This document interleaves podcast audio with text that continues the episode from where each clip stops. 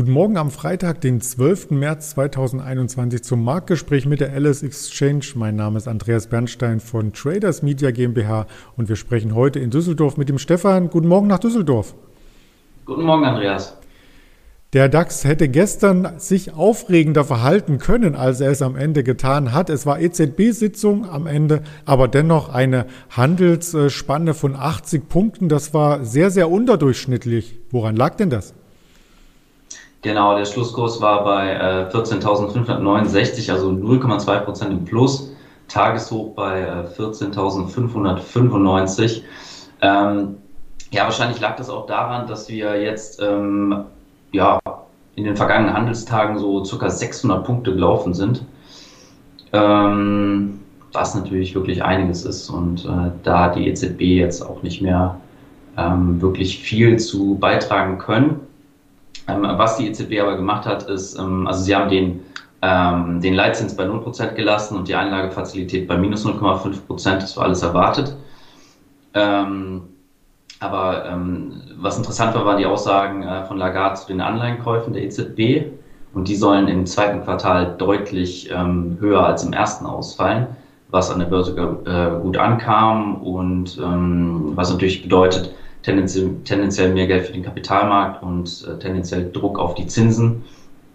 Und das war ja so das Thema, was, ähm, äh, was so ein bisschen auf der Negativseite war in den letzten Wochen, äh, die anziehenden Renditen.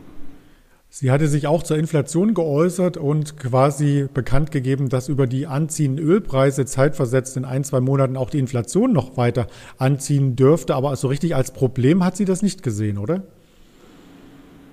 Nee, also äh, das äh, Inflationsthema ist da schon jetzt seit Ewigkeiten. Das ist ja auch der Grund, warum die Zinsen bei äh, Null sind. Und das Inflationsziel ist ja eigentlich auch ähm, 2%.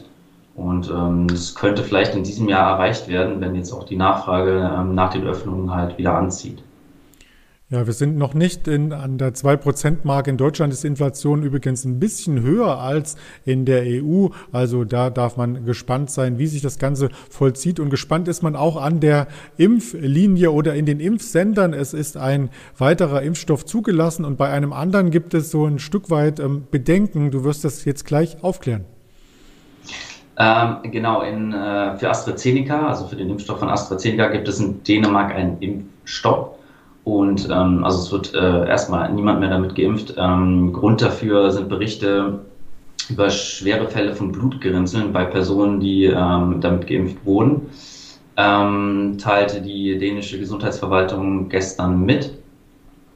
Ähm, auch die Europäische Arzneimittelbehörde ähm, ja, ähm, hat eine Untersuchung eingeleitet. Und ähm, auf der anderen Seite, ähm, also das war jetzt die negative Nachricht zu den Impfstoffen. Die positive Nachricht ist, ähm, dass die EU einen weiteren Impfstoff, nämlich den von Johnson Johnson, zulässt. Ähm, prinzipiell konnte man das erwarten, weil es ja in den USA auch schon zugelassen ist, der Impfstoff. Und ähm, äh, positiv ist außerdem, dass bei dem Impfstoff ähm, eine Dosis reicht, also man braucht nur eine Spritze und äh, es ist leicht hand, handbar ähm, handhabbar, weil er ähm, im Kühlschrank gelagert werden kann. Die ersten Impfdosen sollen dann im April in der EU ankommen und ähm, ja, also das auf jeden Fall positiv. Dann haben wir insgesamt vier Impfstoffe hier zur Verfügung, den von Johnson Johnson, Moderna, BioNTech und halt AstraZeneca die Wirksamkeit, die steigt, je länger äh, quasi der Impfstoff im Körper gewirkt hat. Also ich denke, oder ich hatte gelesen, nach 14 Tagen ist diese um die 80 Prozent und erst nach 28 Tagen hat man 100 Prozent Wirksamkeit. Das klingt alles sehr, sehr gut. Die Frage für uns als Bürger stellt sich, oder mir stellt sie sich, ich weiß nicht, ob sie sich auch dir stellt, ob man dann irgendwann die Auswahl hat, welchen Impfstoff man nehmen soll oder ob der einfach zugeteilt wird. Tja, das ist halt die große Frage. Also es ist jetzt erstmal die Frage, ab wann ähm, dann auch wirklich die Haushaltspraxen äh, ähm, hier impfen. Ähm, das würde ja den ganzen Prozess dann deutlich beschleunigen. Ob man es sich dann aussuchen kann, ja, schwere Frage, wahrscheinlich eher nicht. Also vielleicht irgendwann, aber ich denke mal am Anfang eher nicht. Ja, wir sind ja auch nicht die Kandidaten, die hier in der ersten Reihe oder in der zweiten stehen, sondern wir haben unsere Gespräche zum Beispiel auch über Video hier aufgezeichnet und da ist überhaupt keine Infektionsgefahr. Ähm, Gibt es denn eine Infektionsgefahr in der Autobranche? Die chinesischen Zahlen waren sehr, sehr stark und jetzt hat äh, BMW hier letzten Endes auch wieder Zahlen vorgelegt.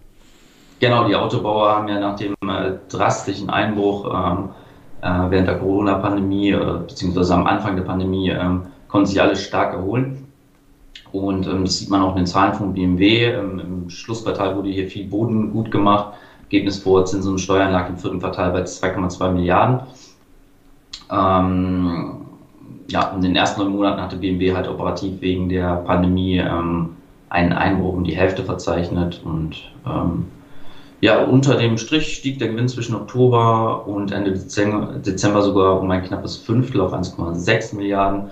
Und du hast es schon angesprochen, ähm, der Autoabsatz in China ähm, ähm, steigt weiter an. Im Februar ist er um äh, 365 Prozent im Vergleich zum stark von der Pandemie natürlich betroffenen Vorjahresmonat gestiegen.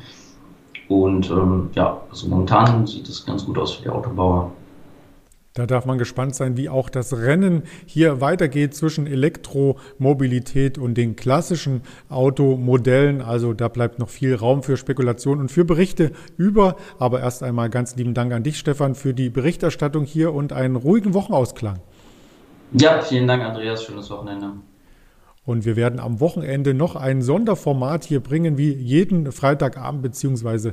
Samstagmorgen wird das ausgestrahlt, Freitagabend aufgezeichnet, ähm, diesmal mit dem Patrick und da wird es auch um das Thema Inflation, Anleihen gehen und welche Werte hiervon entsprechend profitieren oder auch nicht. Das dürfte das Thema sein. Ich glaube, wir schauen ein bisschen auf die Bankenwerte. Also es wird ganz interessant. Bleiben Sie daher dem Kanal treu hier bei YouTube, Twitter, Instagram, Facebook oder als Hörvariante bei Spotify, dieser und Apple Podcast. In diesem Sinne einen erfolgreichen Wochenausklang bis heute Nachmittag oder morgen zum Wochenendvideo. Ihr Andreas Bernstein von Traders Media GmbH zusammen mit der Alice Exchange.